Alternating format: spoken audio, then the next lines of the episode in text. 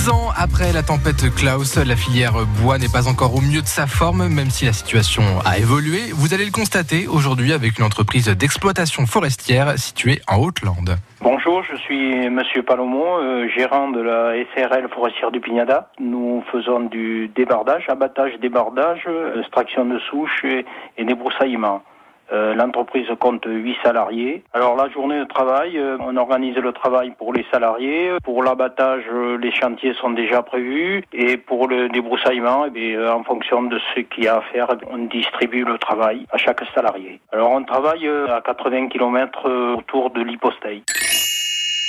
Ce que je préfère, euh, c'est la gestion des chantiers. Et après, euh, mon principal euh, atout, c'est l'abattage de bois, ce qui m'intéresse le, plus. J'aime la forêt et le bois, puisque je fais ça depuis 45 ans. Et donc, c'est mon plaisir principal.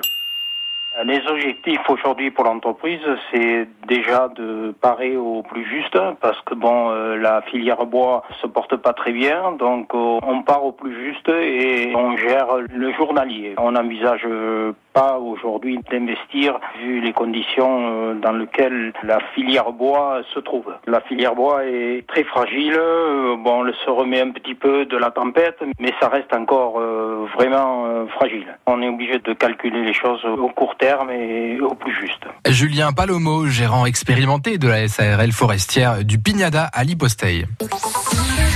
À réécouter et à podcaster sur l'appli France Bleu